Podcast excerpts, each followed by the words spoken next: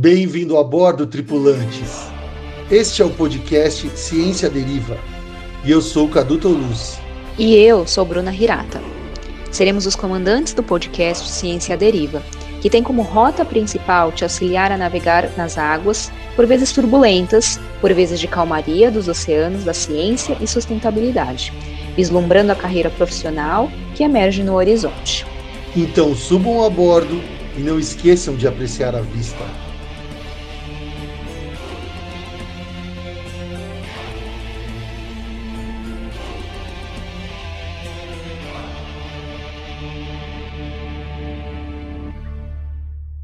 Olá pessoal, tudo bem? Aqui quem fala é Cadu Tolucci estamos iniciando o nosso oitavo episódio do Ciência Deriva Podcast. Estamos quase chegando no décimo episódio. Parece que é fácil ou que é pouco, mas é muito trabalho, é uma luta incessante contra a entropia, é realmente difícil, trabalhoso, mas a gente está andando. E o que importa é andar, né? Keep walk.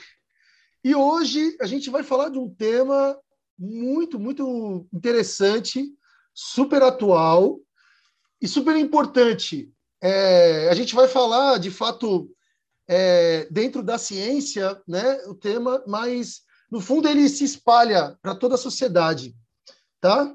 Mas antes de apresentar, como é de praxe, antes de apresentar a nossa convidada, eu passo a palavra para a nossa a oradora também, querida Bruna.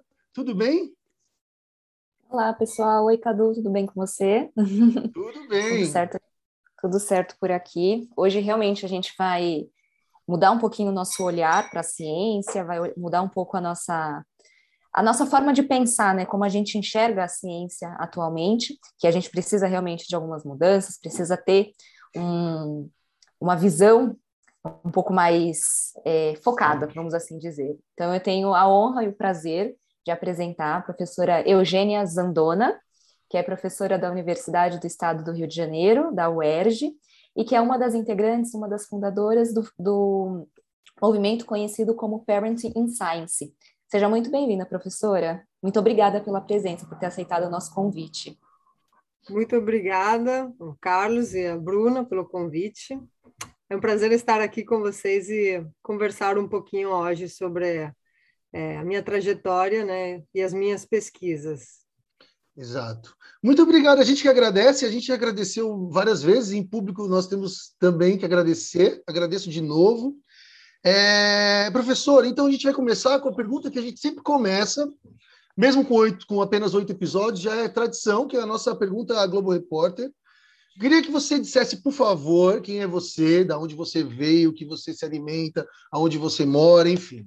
Dizer quem é você. Ok. Então, bem, como vocês já devem ter percebido pelo meu sotaque, eu não sou brasileira, apesar de o meu sotaque ser quase que imperceptível, já sei. É, é, então, eu sou italiana, eu sou de, da cidade de Pádua, no norte da Itália bem pertinho de Veneza. Né? Então, eu nasci lá, minha família toda está lá ainda. Eu morei lá basicamente até 2003, né? Eu fiz a, a faculdade até 2003, 2004. Fiz a faculdade lá de Ciências Naturais. Então, a gente... Eu, eu gostava de tudo que tinha a ver com ciências, não sabia o que escolher, né? Então, escolhi a faculdade mais geral que tivesse, né? Que tivesse de tudo. Né? Então, eu escolhi ciências naturais, que tinha muito de biologia e muito também de ciências da terra. E eh, fui na minha cidade natal, então fiquei lá. É, eu tive a oportunidade de fazer um, um, semestre no exterior, né? Tipo o Ciências Sem Fronteiras, que tinha aqui, que infelizmente acabou. acabou. Infelizmente, porque uhum. era uma ótima oportunidade para os alunos né, ir conhecer outros países e ter experiências acadêmicas em outros países. Eu tive a, a sorte de conseguir fazer um período no, no exterior, na, na, Dinamarca, em Copenhague. Frio, hein? E, frio, muito frio. Eu não gosto de frio, então foi bem sofrido para mim. E hoje você está no Rio de Janeiro, né? Pois é. Inclusive, estou até com casaco. É. Tá o quê? 22 graus aí, tá nevando aí, né? Exatamente, exatamente. Para mim, eu sou muito friorenta, né? Enfim, então eu fiquei em Copenhague por seis meses e foi um dos momentos, dos eventos, né, que realmente mudaram a minha vida e definiram as minhas trajetórias futuras, né, do meu, da minha, da minha vida né, acadêmica e pessoal também. Porque lá na, é, em Copenhague, bom, primeiro, claro, primeira experiência, viver longe, né, outro país, é, ficar com. Assim, tinha um monte de pessoas, alunos de outros países, então foi uma experiência fantástica, falar outra língua e etc. E teve uma ótima oportunidade, eu comecei a estudar, fiz o, o curso de etologia, né, uhum. comportamento animal. Então, como tinha pouquíssimos cursos oferecidos em inglês, esse era o único que era oferecido. É. Os outros eram oferecidos em, em, em dinamarquês. Você aprendeu alguma feito... coisa de dinamarquês? Ah, eu fiz até um curso, mas é, é deve ser. Inclusive é porque a gente se comunicava em inglês também na cidade com todo mundo. Todo mundo falava inglês, tipo o motorista de ônibus falava inglês, ah. todo mundo, todo mundo. É tipo segunda língua, quase todo mundo quase que perfeitamente fala inglês também. Então tinha como e, e dinamarquês é muito difícil, assim, Sim. não é uma língua fácil de Tem aprender. palavra junta ou cortado, né? É, são palavras muito longas, muitas consonantes, enfim. Mas eu até gostava bastante, mas não tive a oportunidade de praticar muito, infelizmente. Sim.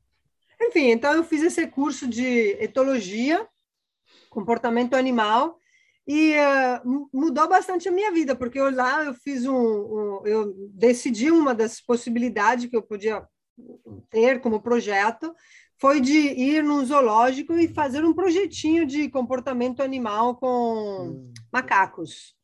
Hum, é, então, eu estudava é, babuínos, é, babuínos hamadrias, se chama, hamadrias babuns. Tinha uma colônia nesse zoológico muito grande, então foi o meu primeiro contato realmente assim com, é, com um estudo mais intensivo, né, com bichos, com animais. E Desculpa, aqui tem pessoas gritando na rua. E, e foi, enfim, foi uma coisa que realmente depois determinou o meu futuro, porque quando eu depois eu voltei para Pádua, né, eu tinha que escolher o meu projeto de monografia, que é um pouco diferente na Itália que no Brasil, você escolhe só no final, faz uns seis meses de projeto, enfim. Não é como aqui que tem toda a iniciação científica Sim. e tal. E eu tinha decidido, ok, eu quero trabalhar com comportamento animal eu quero trabalhar com macacos e, principalmente, eu quero trabalhar nos trópicos, no mato. Esse é ah, o meu objetivo. Esse é o meu objetivo. Então, você já tinha um certo carinho por, pela, pela essa região do mundo. Trópico sim, e tal. É, não, também porque, claro, sabe, quando criança, você cresce, assiste documentários, você vê a floresta, é tipo, ah, para uma pessoa que gosta de biologia, né, que gosta de bichos, é a coisa melhor do mundo. É o paraíso. É, a diversidade está aqui, né? É. Exatamente. Então eu decidi, ok, esse era, não queria fazer projetos de laboratório, não queria fazer no zoológico, de novo, eu queria realmente observar os animais na natureza. E também macacos, macacos tem nos trópicos, né? Uhum. Então, principalmente, né? É, então eu fui procurando, procurando, procurando, até que no final eu encontrei um professor de outra universidade que estava procurando uma aluna para ir na Costa Rica fazer um estudo de preferência manual, ou seja, uso das mãos, se preferia mão direita e esquerda, com é, bugios, né? Howler monkeys, aloata, né? que tem aqui, é uma espécie de... Então, eu, pronto, eu fui, Antes de ir, eu fiz um período de treinamento num zoológico perto da minha cidade, lá na Itália. E eu morei três meses, eu morava dentro do zoológico, até várias assim, aventuras. Um dia eu estava lá sozinha, estava voltando, estava né, observando macacos lá também. Ah, ma macacos mesmo, macaca, o gênero, né? E, e voltando para minha casinha, que era dentro do zoológico, tinha os cangarus tinham fugido. Nossa. Nossa. Mas você que deixou alguma coisa assim ou foi você não sabia? Não, não, eu não tinha nada a ver, eu só estava A culpa não foi sua. Tinha, de alguma forma tinham conseguido fugir, era um daqueles lugares abertos, né, com cerca, mas uhum. não era uma cerca fechada assim. sei lá, tinha um buraco, nem, nem sei direto, não me lembro, mas tinham conseguido sair, então eu tive até que tentar correr atrás desses cangurus. correr atrás de macaco. Obviamente, eu liguei para o pessoal do zoológico, viram, enfim. Foi uma experiência bem, bem interessante, bem, bem legal. Foi, na realidade, foi, foi muito legal também. Isso. Sim. E depois eu fui para Costa Rica, fui sozinha, sem falar direito espanhol, assim, primeira vez que eu saía da Europa, né? Que ia nos trópicos, não sabia nem direito onde eu ia, só sabia que eu tinha que ir na Costa Rica estudar esses macacos. Nossa. E o italiano, ele ajuda ou no fundo não ajuda muita coisa? Ajuda, ajuda, é muito ajuda? similar ao espanhol, assim, é. sim, espanhol é, é português também, para uma pessoa que fala essas línguas eh, latinas, neolatinas, é, não é tão difícil de, de aprender, hum. não. Então, enfim, no final eu cheguei na Costa Rica, eu fui lá, nem vou contar todos os detalhes, mas cheguei por, por sorte, né, num, num parque nacional maravilhoso, é o Parque Nacional é, Área de Conservação Guanacaste, se chama, que é no norte do país, perto do Nicarágua. E lá, por sorte, também encontrei um centro de pesquisa muito bom, que tinha um monte de pesquisadores, muitos deles eram né, alunos de mestrado, doutorado e tal. Eu estava indo fazer o meu projeto de monografia, né? E, uh, e nada, e conheci inclusive até uma outra menina italiana que estava lá. Legal. E fiquei lá, aprendi com essas pessoas. Depois, no final, ficamos só eu e ela nesse centro. Enfim, esses macacos eram muito fáceis de estudar porque eles são muito não são muito ativos né eles não se movimentam muito eles são eles comem folhas principalmente então eles são mais devagar assim tem uma digestão lenta e tal porque é, eles assim dormem muito durante o dia então eu comecei a seguir eles já tinham as trilhas feitas Mas, por esses pesquisadores pelo menos o bugio aqui ele é arborícola e vive lá é, em Simão mesmo. Como que você é, via a mão do bicho? Como que você. É, você entendeu? Você, você tinha que ver a preferência, né? Binóculos, é, não, binóculos. E dá para ver bem? É, então, sim. Bom, primeiro, então, essa é uma floresta, é, uma floresta tropical seca. Então, é sazonal, tipo cerrado, né? Uhum. Então, tem época que está. Na época seca, muitas árvores perdem as folhas. Então, Sim. você consegue ver os bichos muito bem. Ah. E quando é época chuvosa, não, tá toda com árvores. Mas essa é uma área que, inclusive, foi restaurada é em via de recuperação, né? Então, é uma floresta mais nova. As árvores não são muito, muito, altas. São altas, claro, de ter mais de 50 anos, né? Mas, enfim, é, e tinha essas trilhas, a floresta não é densa, não é? Então era mais é o ambiente ideal para estudar. E eu sozinha, que nunca tinha estudado esse, essa espécie, foi foi bastante assim, tudo considerado foi assim, as condições melhores que podiam acontecer para mim, né? Sim. Então, eu gastei o primeiro mês, eu tinha que reconhecer individualmente cada cada macaco, né? Então, eu, eu, então, eu fiz todo esse. Eu tinha que reconhecer eles, é, tinha, assim, observar eles com binóculo, observar as características peculiares, né? E saber é, quem era quem, qual macaco quem era, era quem. Você deu nome para eles, né? Dei nomes para eles, dei nomes para eles das pessoas da minha família, dos meus amigos. Quem você não gostava ficava com nome. Que...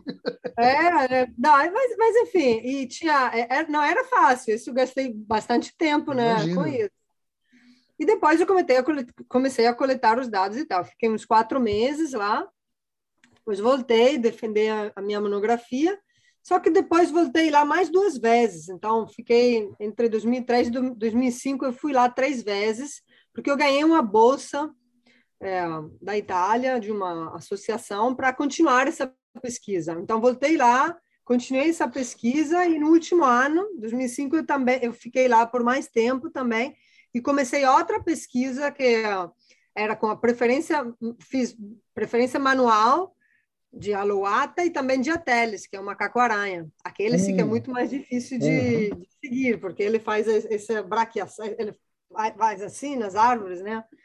E estudei, e também fiz outra pesquisa que eu chamei alunos de graduação lá da Itália para me ajudar, foram cinco alunos que Ah, viram que legal. grupos diferentes, fizeram parte das monografias deles e tal, para fazer um estudo sobre o comportamento de jogo da aloata.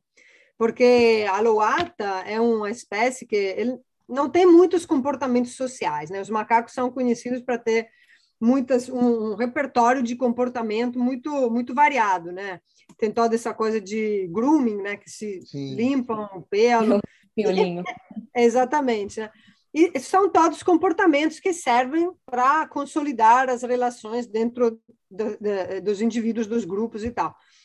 A luata quase não tem hum, grooming, quase não tem comportamentos sociais e tal, muito pouco. Mas um comportamento que tem é o do jogo, não só entre os indivíduos pequenos e imaturos, mas também entre adultos.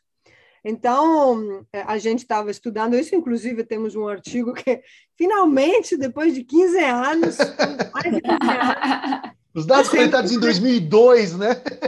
é, foi assim.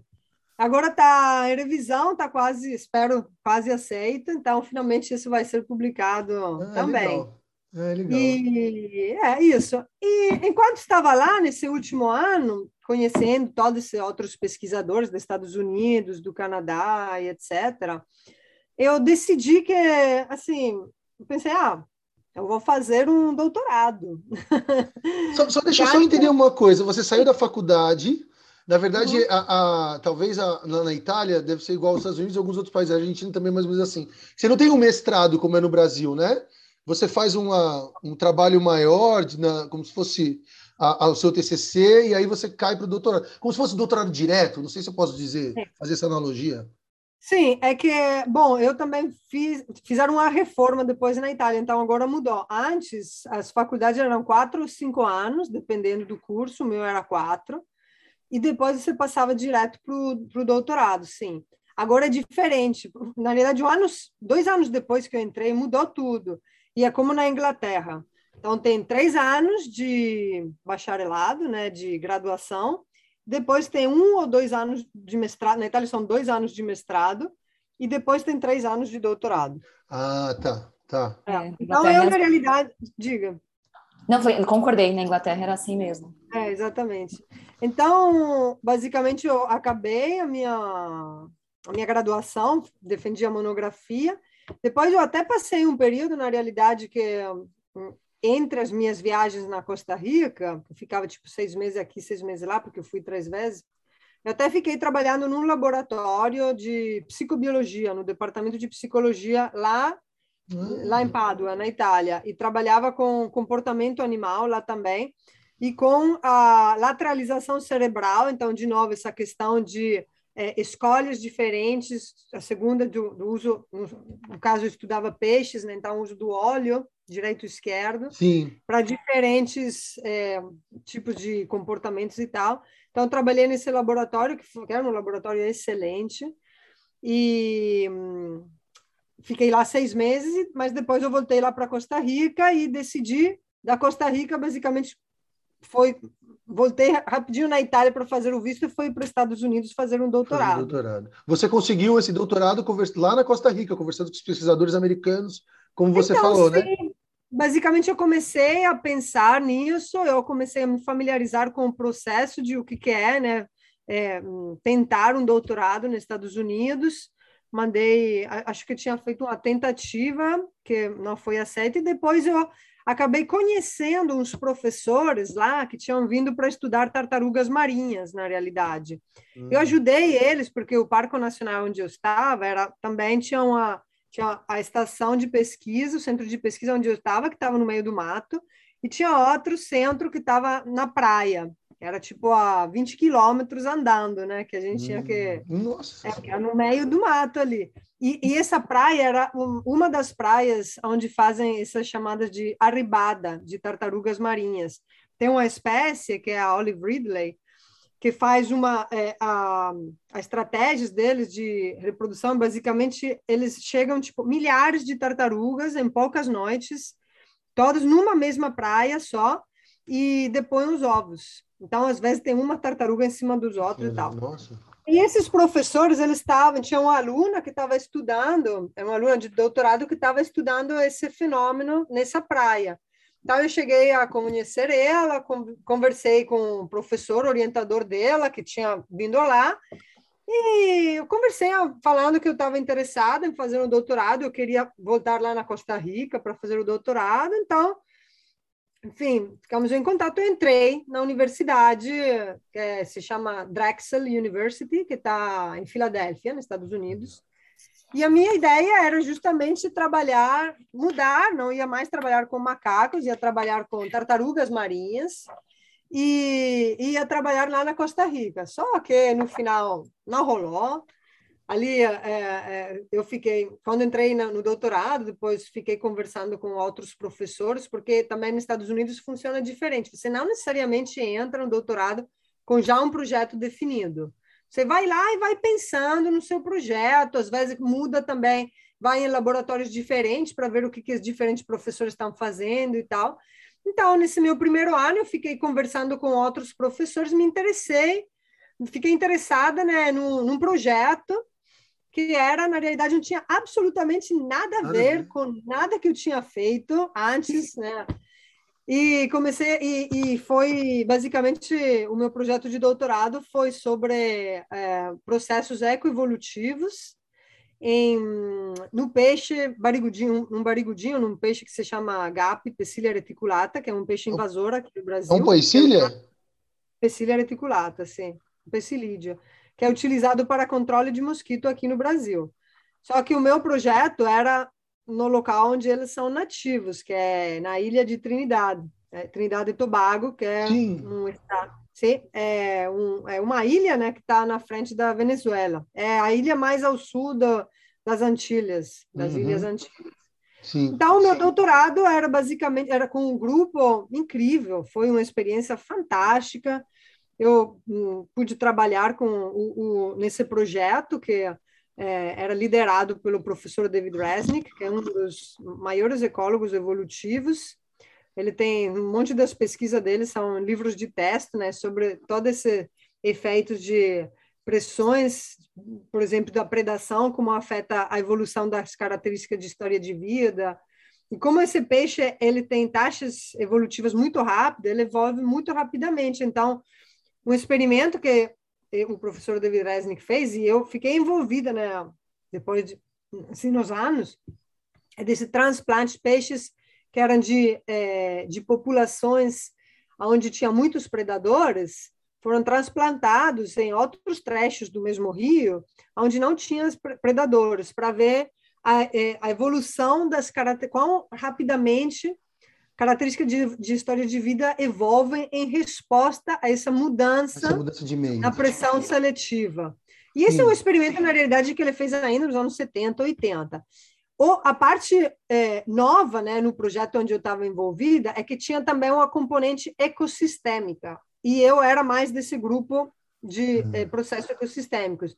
Então, era basicamente ver como o processo evolutivo dos peixes ia afetando características dos rios, então processos ecossistêmicos e variáveis estruturais dos rios. Então, por exemplo, como afetava a abundância de macroinvertebrados, como afetava a ciclagem de nutrientes, como afetava o crescimento Competição de algas. entre as, entre as espécies, ou não, também, também não? Também tem existência de outras espécies, então, esses, todas essas interações. O meu, o, meu, o meu projeto de doutorado era mais focado também em ver a componente trófica, como esses peixes dessas comunidades diferentes é, diferiam em termos de dieta, então como isso podia depois afetar né, o efeito deles no ecossistema. Sim, sim. Então foi, foi uma experiência fantástica, mudei totalmente de foco em termos de conceitual, né? Eu, antes de eu trabalhar com comportamento animal, virei mais uma ecóloga de ecossistema. Virou ecóloga mesmo, né? Ali, foi nesse trabalho. Ecóloga mesmo foco em ecologia de ecossistemas, ecologia evolutiva. Mudei de ambiente, porque estava trabalhando com em riachos, né? Então, todos uh, taxa aquáticos, né? Uhum. Então, foi, mas foi ótimo, foi uma experiência fantástica, incrível. E a minha orientadora de doutorado, ela não estava diretamente envolvida nesse projeto, mas ela era uma, era é uma, era uma limnóloga. Sim. Então, ela tinha grande conhecimento de todos os processos é, é, em água, né? Água doce. Aquáticos, uhum. exatamente. E uh, ela muito, trabalha muito com teias tróficas, etc., que também foi foco da minha, da minha tese de doutorado. Sim. Então, Nossa, eu fiquei lá. É, fiquei lá cinco anos, nos Estados Unidos. Conheci meu marido lá, que é brasileiro. Seu, seu marido é americano? Não, meu marido é brasileiro. Então, a gente foi, morou lá. Você veio para o Brasil? Exatamente. Quando eu acabei o doutorado, ele ele tava, ele foi lá para fazer, ele fez, ficou 12 anos, fez doutorado e pós-doutorado lá.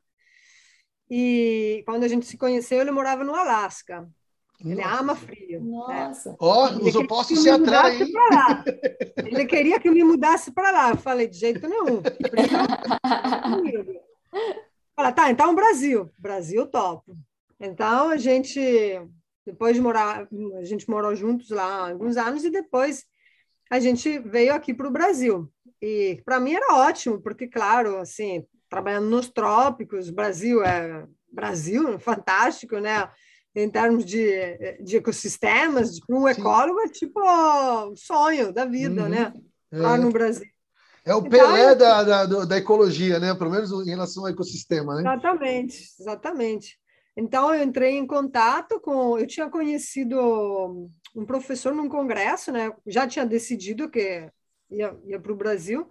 Conheci um, um professor que um, trabalhava aqui na UERJ, é, que é australiano, né? que é o Timothy Moulton, e ele tra justamente trabalha com ecologia de riachos, teias tróficas, enfim, processos ecossistêmicos. A gente tinha um monte de interesses comuns, então eu falei para ele: olha, eu estou indo para o Brasil. Você por acaso precisa de uma pós-doc? Ele falou: massa, vamos assim, vamos escrever um projeto e tal. Então, eu cheguei no Brasil. Isso no Rio?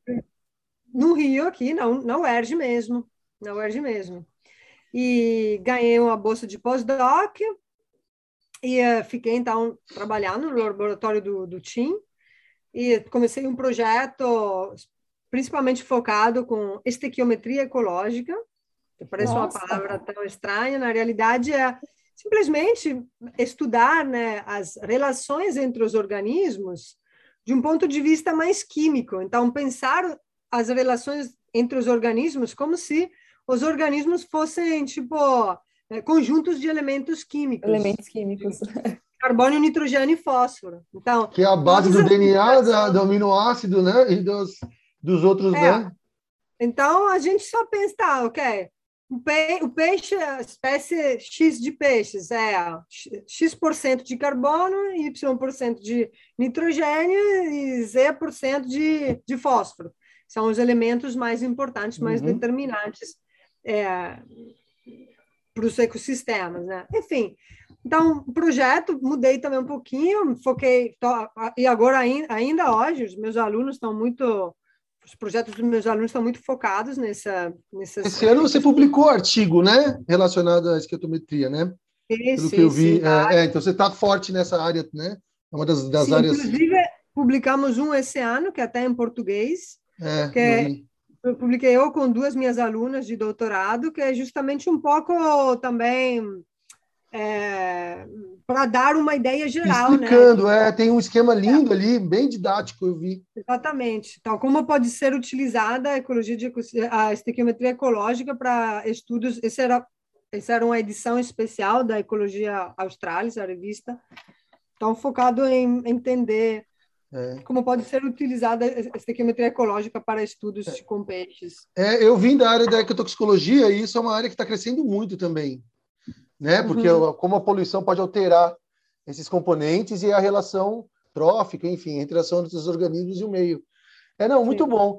Ó, o tempo é. urge, então a gente, eu vou tentar ir para um, perguntar uma coisa que também está relacionada à sua área, à sua atividade, né?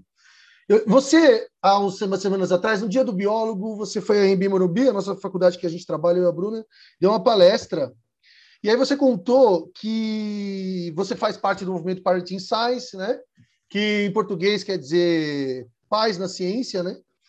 E eu não vou explicar, vou pedir para você explicar, mas o que antes eu queria lembrar, assim, da, da, que eu fiquei curioso, é que você disse que essa seu interesse, sobretudo no posicionamento da mulher na ciência, veio da sua orientadora nos Estados Unidos, que te fazia olhar nos congressos e, e observar, ó, oh, tem muito mais homem do que mulher e tal, né? É, que é uma forma extremamente pedagógica para a gente mostrar a realidade, né? Assim, no, a olho visível, óbvia. E, e eu, aí você, eu vi numa outra história só que você é, mandou um e-mail, eu não lembro agora, um, em um congresso que você participou sobre isso, né? Uhum. Então, assim, o que eu queria perguntar, assim, primeiro, são duas perguntas. Primeiro, essa coisa de você assumir um botar camisa, colocar um boné, enfim, um ativismo, uma militância, não sei. Isso precisa de muita coragem, porque para mim uma coisa é você conversar na roda de, de sei lá, do, do familiar ou sei lá, num bar, dizer, ah, você defende, tem opiniões ali, né, concretas e tal. E outra coisa é você dizer, expor mesmo, né, como fazer parte de um movimento. Eu queria saber para você como que você assumiu isso e depois assim que você falasse do Parenting Science, o que é, enfim. Uhum. Então, uma pergunta pessoal, uma pergunta mais geral do, então, é, como eu fiquei interessada, bom, eu sempre fiquei interessada em pautas feministas, desde sempre, desde que eu me lembro. E, e nos Estados Unidos, é, a minha orientadora, que agora tem mais, mais de 70 anos, se aposentou ano passado, né? Ela, na realidade, ela teve um percurso acadêmico bem, bem difícil, né? Porque Estamos falando assim nos anos 60, 70, ela estava na universidade né, como aluna de doutorado ou pós-doc, ou pesquisadora, e, e ela sofreu muito, muito machismo, né? Então, ela sempre me contava né, das histórias é, que ela tinha sofrido e etc. E ela tinha um marido que infelizmente até faleceu na África durante o trabalho de campo. E, enfim, muitas vezes ela sentia falar coisas do tipo: ah, você está aqui. Ela, ela era professora na University of Michigan. E, ah, você está aqui só por causa do seu marido, só porque você tem um spouse job, se chama, um trabalho com uma esposa, né? Que se faz, é, é, frequente nos Estados Unidos, porque não é sistema de concurso como aqui, mas às vezes eles assim é, escolhem uma pessoa, contratam uma pessoa a pessoa tem um marido ou um, uma, uma, mulher que é da mesma área, então oferece um outro trabalho, né? Só que às vezes tem um que é, é aquele escolhido, digamos, e a outra pessoa que é, subsequentemente vai ser escolhida. No Brasil chama de então, QI, né? De indicação, isso aí. Uhum. É, não, mas ali é assim, é tudo legal, não é uma Sim, questão de nepotismo, é ah, tudo uma tá. coisa assim. Uhum. Não, não, não, não é um, não, não é é normal fazer isso, porque não, tem, não existe concurso. Tá. Assim, as vagas de professores não são feitas através de concurso.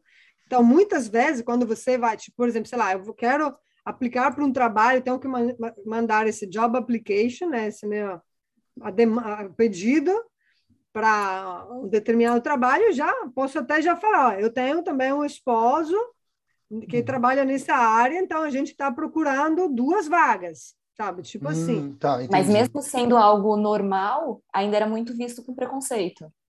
Sim, podia ser visto com preconceito, em algumas situações mais do que em outras, né? Então, por exemplo, no caso dela, ela sofreu muito com isso, porque ela, evidentemente, também o ambiente onde ela estava, na academia, era um ambiente muito machista.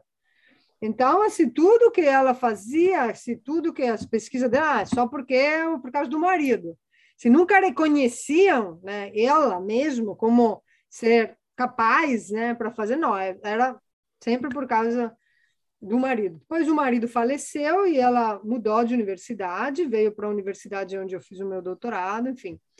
E ali foi até melhor para ela, que até tava, tinha colegas bem melhores. Mas, enfim, justamente a gente então conversava sempre sobre isso comigo e com os outros alunos e tal.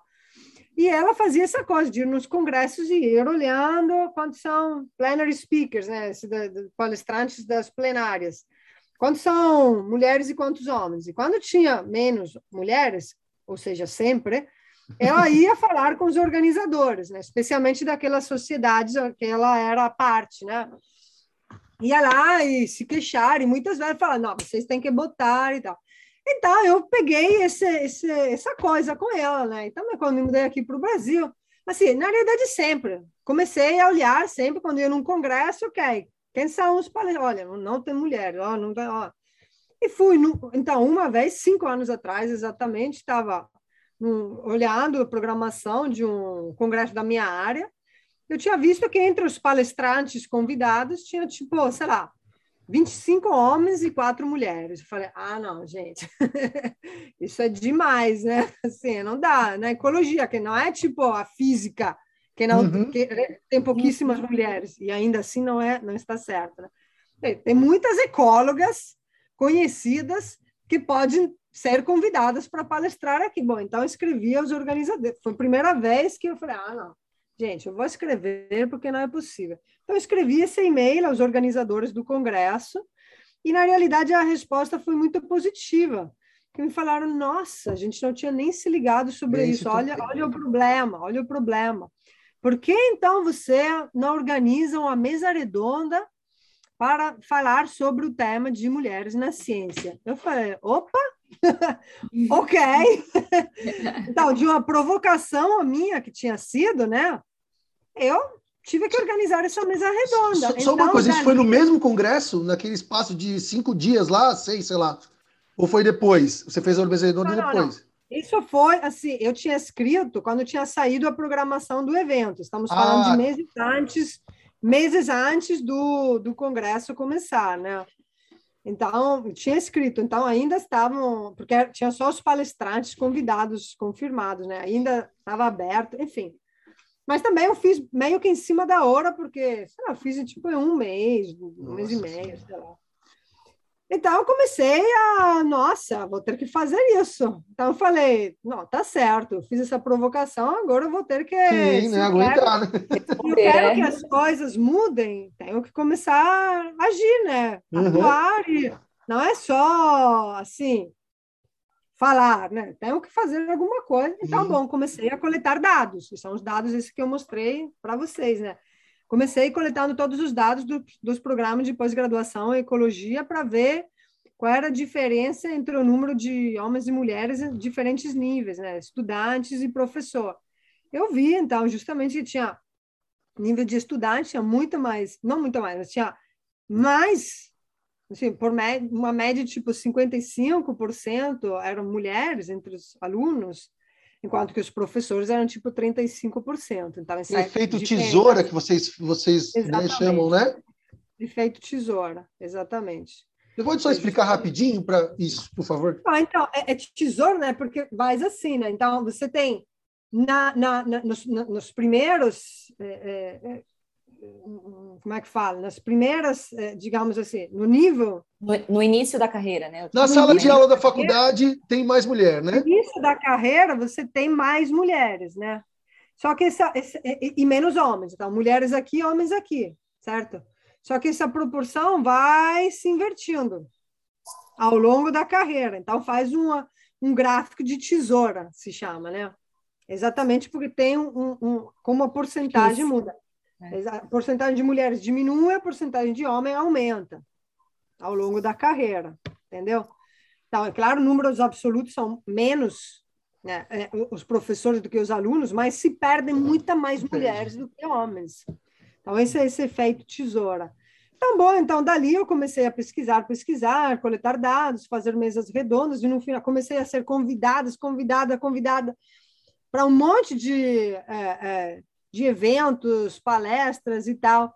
E foi, é, eu tinha visto em 2018, né, tinha o primeiro simpósio de maternidade e ciência, que era organizado pelo Parenting Science. Eu, naquela época eu não fazia parte, tinha poucas, eram um, cinco, cinco, seis pesquisadores da, do Rio Grande do Sul, principalmente, da Federal do Rio Grande do Sul. A fundadora é de lá, né? A Fernanda, eu Sim, não consigo falar o sobrenome. Isso. Fernanda Stanisłaski. E então eu fui, na realidade eu escrevi para ele falei: olha, estou interessadíssima, porque inclusive eu tinha duas filhas, né?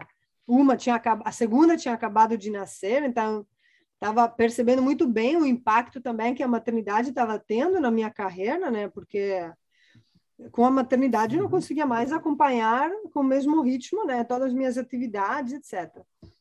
Então, eu pedi, olha, eu tenho uma palestra, eu coleto dados, posso fazer uma palestra lá? Porque eu quero ir nesse congresso, eu gostaria... E uh, uh, fui bem aceita, então dei a palestra lá, depois, enfim, no segundo simpósio, que foi em 2019, também, de novo, fui lá, dei outra palestra com mais dados que eu tinha coletado sobre do CNPq e tal, dados difíceis de obter e tal. E no final eu fui convidada, junto com algumas outras, para integrar o núcleo central do, do movimento Parenting Science. E, e, e agora somos é, 17 mulheres e um homem, se eu não me engano. Sim. somos parte do núcleo central do Parenting Science. E depois tem uns 70, se não me engano, embaixadores no Brasil inteiro, né? Que também atuam né, é, dentro do Parenting Science de uma forma um pouco diferente, mas também tem atuação né, é, no Parent. E, assim, a, o, o que, que, é o objetivo principal do Parenting Science? Né? A, a questão é, então, ele surgiu né? O objetivo da Fernanda, quando ela pensou em tudo isso, era de justamente avaliar as consequências da chegada dos filhos na carreira acadêmica das mulheres e dos homens também. Uhum. Dos homens também, porque, assim, justamente, né, para entender. Na verdade, o objetivo é coletar dados, né? Porque a gente não tinha dados. Todo mundo percebe que tem um impacto Sim. da maternidade na carreira acadêmica das mulheres, né? mas esse impacto nunca tinha sido quantificado. Então, o objetivo era coletar dados para quantificar esse impacto e quantificar ambos para pesquisadores mulheres e homens, para ver essa diferença né, no impacto. Porque a gente sabe que o impacto é diferente. É claro que uhum, tem casos particulares, mas, no geral, né, o impacto é muito mais forte nas mulheres do que nos homens.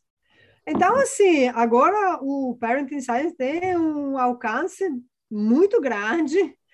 A gente está bem, assim, é, é, estamos até ainda impressionados, né, de quão grande é o alcance desse movimento. A gente não estava esperando tanto assim, né? E é, e é incrível, é fantástico. A gente conseguiu, obviamente, tendo um impacto, assim, um alcance tão grande, tem mais impacto, né? Porque uhum. é, é, muitas iniciativas, então, por exemplo, essa questão de incluir a maternidade em avaliação de, de, de currículo, por exemplo, no Lattes foi, no Lattes. foi incluída, nasceu, assim, foi uma demanda que nasceu num dos congressos desse simpósio de maternidade e ciência. E escrevemos uma, um artigo também no, uh, como grupo para Assim, da Science, é, não é? Né? Science Letter, não é? é uma não, é, carta? É, é, Sim, sim. É, mas esse do currículo Lattes foi no, nos anais da Academia da Ciência. Ah, tá. Da Academia tá. Brasileira da Ciência. Na Science, a gente alertou sobre os problemas da pandemia. Isso, é. E agora, é. duas semanas atrás, até saiu outra carta na Nature Human Behavior que escrevemos para justamente alertar que, ok, esses problemas da pandemia, esse impacto mais forte sobre as mulheres, não vão acabar com a pandemia, vão provavelmente se alastrar por mais tempo. Então, é importante realmente é, atuar em termos de é, ter medidas né, para limitar esse impacto nas mulheres, mulheres mães e mulheres negras, que são as Sim. que mais sofreram impacto também. Com certeza. E assim, é, para quem quiser pelo menos participar, estar junto, acompanhar, o movimento tem, é, tem alguma forma de, de, de, participar, às vezes, se vincular no movimento, de alguma forma, às vezes um aluno, um estudante que, que se interessa, às vezes uma aluna que, de graduação de pós tem filho, que vocês também trabalham, sobretudo com a pós, né? É, tem como a, a pessoa é, entrar em contato, enfim, participar de alguma forma? Ah, pode seguir a gente em todas as redes sociais, né? Temos, temos um perfil no Instagram, no, no Twitter, no Facebook, em tudo. Temos o website, né? Então, uhum. pode ficar a par de todas as ações e as atividades que estamos fazendo. Com certeza, sim. sim. E é, ali tem no, no, no, site também tem bastante informações.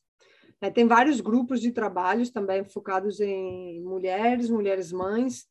Tem um, por exemplo, na UERJ, tem na UF, tem na UFRJ, tem vários, né, que estão surgindo no, no Brasil inteiro, várias universidades. Então tem várias formas assim para acompanhar tudo É isso. porque é, isso estimula outros movimentos, né? Também Ah, o sucesso de vocês estimula, Claro. dá, dá coragem para as pessoas também se organizarem né, em outros lugares. Tem um programa amanhã que eu vi, né? Que vocês Sim. dão bolsa e. Fala, desculpa. Deixa eu perguntar. Professora, a senhora falou né, de toda a sua carreira, toda a sua trajetória, de viajar para Costa Rica, de estar lá no meio do mato. E eu imagino que ser mãe deve ter impactado em tudo isso. E aí eu queria saber o seu ponto de vista, como foi ter duas filhas e ainda ter o trabalho de trabalhar em campo, de ter essa ação é, que a senhora tem. Como é que foi isso?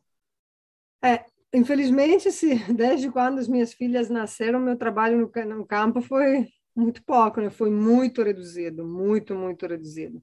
Isso Uhum. também não foi só por causa do nascimento das minhas filhas, também por causa de todas a- as tarefas que eu tenho em termos assim acadêmicos, né?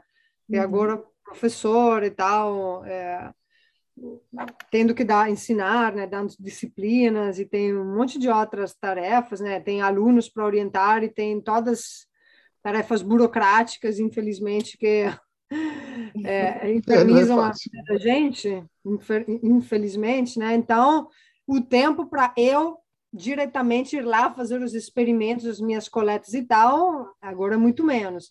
Mas Uhum. também, assim, é muito menos também por causa da, das minhas filhas, que requerem uma dedicação, né, do meu tempo. É, é, então, eu eu não posso ficar meses, semanas no campo, né? Muito mais difícil. É claro que assim, isso não, isso não significa que uma mãe não pode fazer esse tipo de pesquisa. O problema é que falta muito suporte, né? Sim. Então, é, é, muitas vezes tem. é, ta- também porque tem muito esse, esse, esse pensamento que é a mãe que tem que ficar dando Uhum. conta das Criança. crianças, né? Sim, sim. Mãe sai para ir no campo, o quê? Não, tem que ser normal. O pai sai, a mãe também pode sair, então, né? O Tipo, enfim, então tem que ter. É, é, é importante que tenha esse suporte, né? Da, da sociedade, da família, né? Para permitir que as mulheres continuem fazendo esse tipo de trabalho, de, de campo, por exemplo. Mas Sim. é muito mais desafiador, assim, esse é um fato, né? Porque você tem outra ser que precisa de você, especialmente É. nos primeiros anos, né? Então, é, é, é mais complicado. É, então, é, eu agora, infelizmente, não posso né, atuar muito no campo, etc., mas é, é, isso não impede, né? Não deve ser um impedimento. Sim. Tem acho que a mudança mesmo do pensamento de que a mulher também pode ir ao campo, que não é ela que tem que cuidar 100% das crianças, é muito importante, né? Sim, sim. Exatamente. Dessa visão. É, o peso, né? Teve uma vez, é, você vê o peso como é da mulher, da mãe, né, em relação ao pai.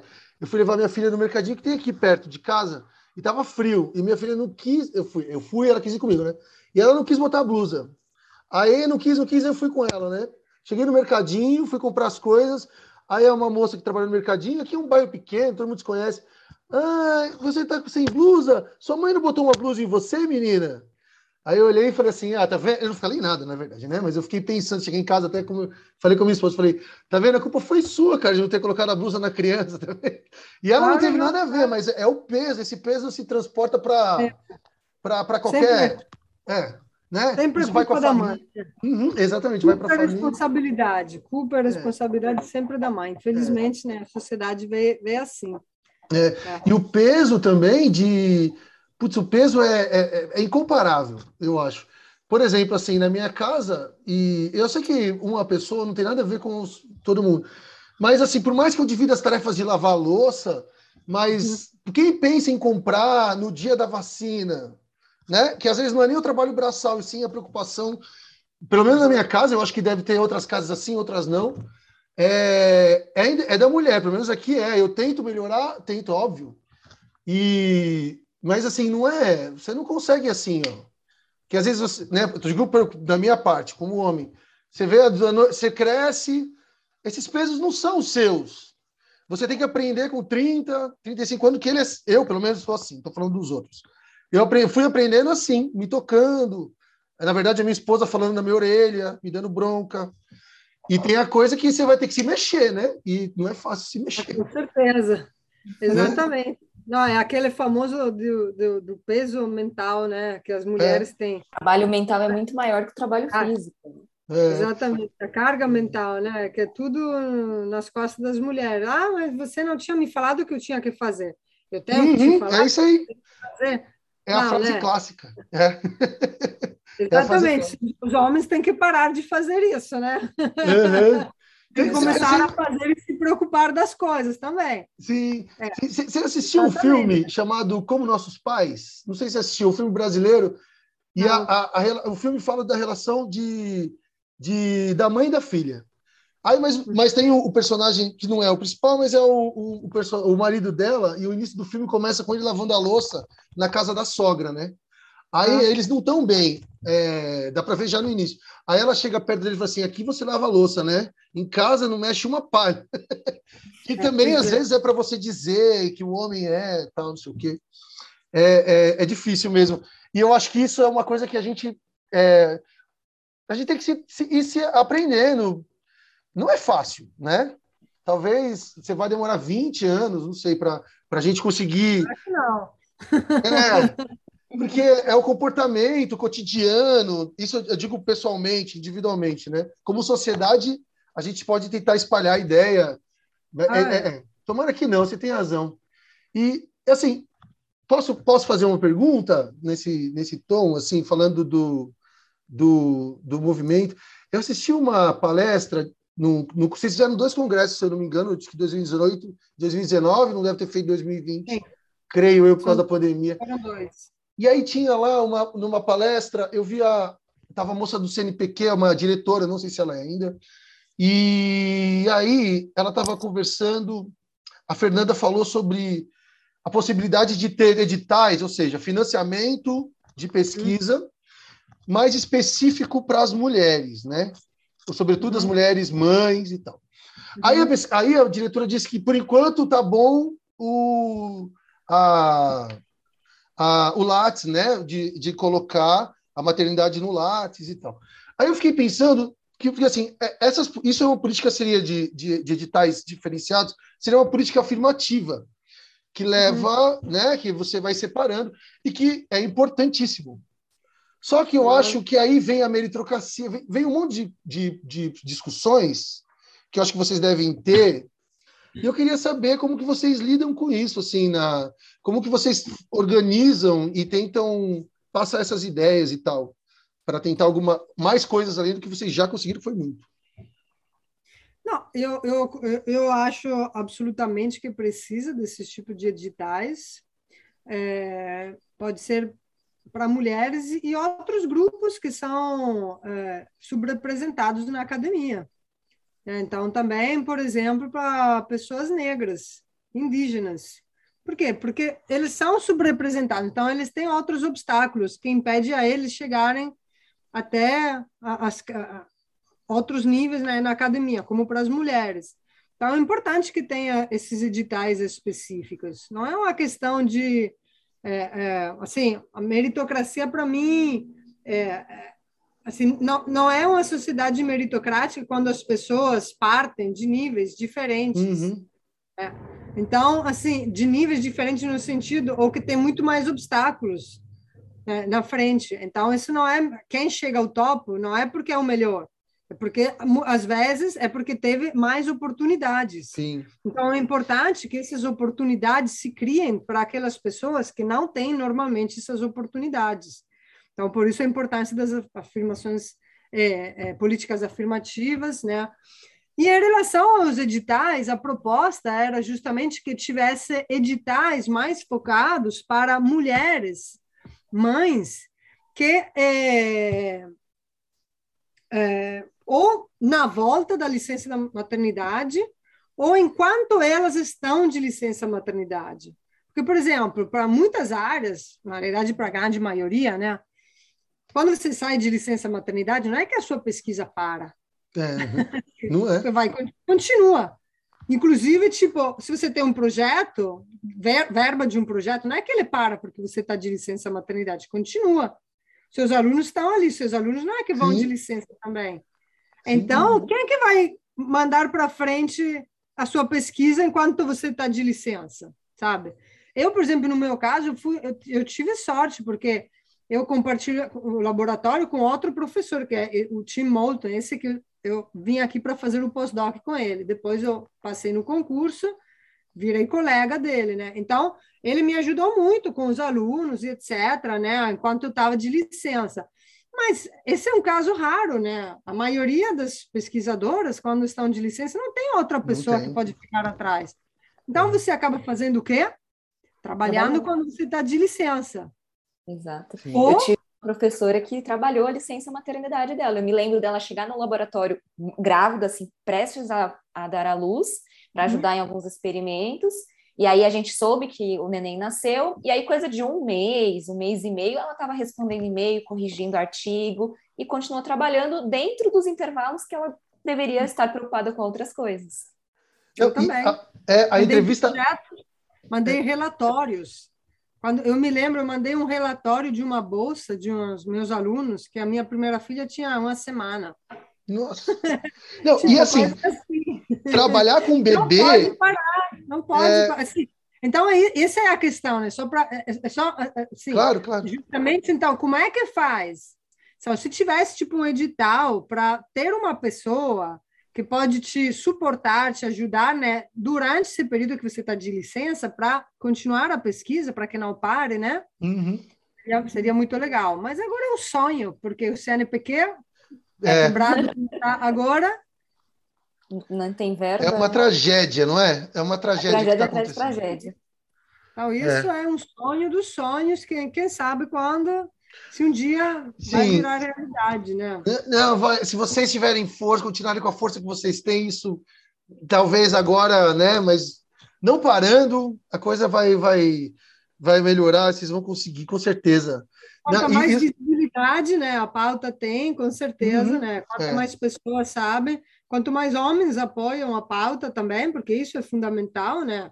Os homens Sim. têm que ser aliados nessa pauta, senão Sim. É, senão, é, é, muitas vezes, né, tem muitos que falam, ah, esse é só um papo, ah, isso é mimimi, uhum. ah, pessoas que querem mais direitos já têm direito. Não, não é, gente, não é. Eu entendo. Não. Ou então, assim, apoia, né, dá, fala que maravilha, vai lá, mas na hora do vamos ver, numa decisão uhum. de quem vai contratar, e, e tal. Né? Aí a coisa muda, né? Na hora do vamos ver. Eu vi um estudo do seu, Bruno, se você quiser fazer pergunta, tem alguma pergunta? Não posso perguntar? Não, pode, pode falar, Cadu. É, eu vi um estudo seu, a gente já tem que ir para o final, é, de que você, você, você, Não era seu, perdão, você mostrou numa apresentação de que pegaram um, um currículo, acho que do PNAS uhum. que publicou, eu acho. Estou falando de cabeça, sim, não tenho sim. nada anotado e aí é, mostrava que no mesmo currículo, você trocando o nome homem e mulher, a a, a, havia mais a contratação tenderia para o homem. Por Sim. que que você? Qual foi a, a, sua interpretação, a interpretação dos autores? Porque Isso tinha idade chama, ali, alguma coisa? Isso se chama viés implícito. Ou seja, é, é todas esse, é, esse tipo de escolhas né, que você faz inconscientemente, assim, sem perceber, né, é uma coisa despercebida que você, tipo assim, ah, é, ok, eu inconscientemente, a maioria das pessoas pensam que um homem é mais capaz de uma mulher. Então, esse tipo de estudo é um estudo justamente para testar a existência uhum. desse viés implícito. E foi uma clara demonstração essa, né? Porque os dois Sim. currículos eram exatamente iguais, não tinha nada. A única coisa diferente era o nome da pessoa ou homem ou mulher. Então, e, e os avaliadores, que eram professores, né, que tinham a avaliar esse candidato, o candidata, tinham que dar umas notas em diferentes é, é, aspectos, né? E sempre, quando era o homem, ganhava nota maior. Sim. Bem maior. É. E esse, então, é o resultado de um viés implícito. Então, a grande maioria de nós, a grande maioria de nós é machista, racista, sabe? É, tem, é homofóbico, a grandíssima maioria. E isso por uma questão de.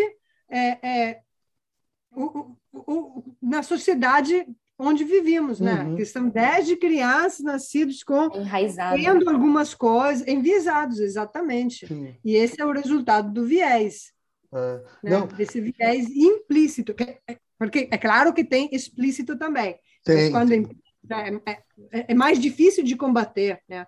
Porque você primeiramente tem que realizar, tem que perceber que você tem esse viés e depois você, cada vez que você está fazendo uma escolha, tem que ficar ali pensando, se conscientizando sobre a existência desse seu viés para que, de alguma forma, não afete, não seja o que vai afetar a sua escolha final, né? Sim. Então, isso é um processo complicado. Muito. Eu, tem um, uh, pode até fazer esse teste. Tem um, um, site da Harvard University se chama Implicit Test. Pois eu vou anotar ali, colocar na descrição. E ali, basicamente, vai, é, é, você pode ver o, o, É um teste. Como é, que, como é que eles testam esse viés implícito? É, basicamente, você tem que associar fotos de pessoas a palavras. Né? Então, tem vários testes que eles fazem. Fazem de mulheres na ciência, fazem de, sobre racismo, sobre homofobia, sobre um monte de coisas, né? Então, e eles testam o quê? O que, que ele mede, esse teste? A velocidade com que, que você eh, tem para associar né, palavras com fotos, tá? Então, por exemplo, no caso do, do, de mulheres na ciência, era quão forte era a sua associa, associar a sua associação, né, de gênero com ciência. Tipo, quão fortemente você associa homens com ciência e mulheres com uh, arte, sabe? Hum, tá, tá, isso, isso não tem na, nada de genético que diz que mulheres são é, é, menos capazes em ciência do que homens, ou que, sabe? Não, não existe. Então, se você tiver a, a sua reação final é de em todos esses exercícios, que são muitos, né? Você associa mais frequentemente, mais rapidamente os homens à ciência, então esse é o resultado de um viés implícito. Sim, né? sim. Sabe que você estava falando, eu lembrei, e quando eu vi a, o teste também, você falando, é, teve aqui no podcast, e também uma vez que eu fui para. Eu fiz um, uma mesa redonda de fisiologia evolutiva, aí ia ser palestra e uma mesa redonda. Eu ia. É, obrigado, já vi aqui que você colocou. E eu Aí eu fui chamar as pessoas, fui pensar em chamar as pessoas. Quando eu chamei, eu chamei cinco homens e uma mulher. Aí minha esposa falou assim: Ó, você está desbalanceado, eu nem percebi. Aí Exatamente. eu falei: Putz, eu tô mesmo, né? Aí uhum. eu fui falar com uma aluna que estava me, me, me tava ajudando. E aí, ela, aí eu falei: a gente tem que fazer pau a pau, três e três. Não importa se os três vão ficar separados ou juntos, ter que ter pau a pau. Ela falou isso, porque ela, ela deu uma certa caçoada de mim, assim porque uhum. é, é, não tá, eu não fiz de propósito, nem ela, entendeu? E, e no fundo é tipo, sabe, é meio de difusão simples, passiva, né? Você tem, e aí uhum. você tem que fazer um esforço, né, de, de falar, peraí, isso aconteceu aqui também, a gente começou a chamar, só pensar em homem no podcast. Então, é, é isso, acho que, meu, é, eu queria, é, é um, é um, é um assunto muito legal para a gente conversar, e para a gente aprofundar, eu acho que vale a pena a gente ter, sempre pensar nisso, e esse podcast tem essa, esse propósito, esse episódio. É, uhum. É, e assim, para terminar, e a gente terminar, acabar, é, eu queria saber assim, o que, que a Eugênia é, se orgulha na sua carreira? Nossa, que pergunta difícil. Difícil, né? Difícil, né? Difícil, muito difícil. Com certeza, eu tenho de que dizer que essa nova vertente da minha pesquisa está me dando muito orgulho, muita satisfação, porque eu também eu não ia imaginar o alcance que, que ia ter, né? E estou tendo muitos, muitos feedback positivos, né? De alunas, de, de outras mães, né? Pesquisadoras e tal, sobre a importância desse do trabalho do parent e, e, também do meu, né? Então, realmente isso me dá bastante orgulho, tenho que dizer. Ainda assim, eu tenho orgulho também da minha pesquisa de ecologia, né? É claro que isso eu amo com paixão também. Então, é, eu tenho orgulho de ambas as coisas, mas realmente essa, essa parte de é, é, essa parte mais social, né, dessa minha pesquisa de mulheres na ciência, realmente está me dando grandes satisfações. É isso. Ah, e assim, acho que eu posso dizer como mulher, é um orgulho ter mulheres que buscam isso, que estão trabalhando e saber que a gente pode contar com vocês, que a gente que nós não estamos sozinhas, né? Uhum. Que está todo mundo junto nessa mesma causa. Então, professora, a gente tem muito, muito a agradecer à senhora, agradecer ao movimento, agradecer às idealizadoras do projeto. Muito, muito obrigado de coração. Obrigada a vocês de novo pela oportunidade de fazer essa conversa. Foi bem, bem legal. Bem, bem instrutivo, muito bom. Gente que vai ouvir, a gente vai colocar na descrição do canal. Curtam, toquem sininho, essas coisas do YouTube. Ouçam, assistam. A gente vai colocar o, alguns artigos da professora no, na descrição, do Parenting Science também, os links, para quem quiser se aprofundar. Isso aqui é um papo, né? Então, mas a gente vai dar todas as ferramentas para que não só as mulheres, e sim os homens também, todos nós, possamos entender e, e tentar caminhar junto nisso, gente. Então a gente chega no final do oitavo, rápido, mas delicioso episódio do Ciência Deriva. Foi uma hora, eu realmente achei que passou 20 minutos. E eu quero agradecer novamente, professora Eugênia, parabenizar todo o movimento, toda a sua carreira, muito linda. E muito obrigado, gente, e até a próxima. Obrigada. Tchau, tchau. Tchau, gente. Tchau, tchau, professora. Este foi o podcast Ciência Deriva, uma produção dos alunos Alanis Negri, Luiz Calazans, Giovana Malentac, Paulo Cardoso, Bruna Nascimento e Jaqueline Bernardes, além dos professores Cadu Tolucci e Bruno Irata, todos da Universidade Embi Morumbi. Muito obrigado e até a próxima!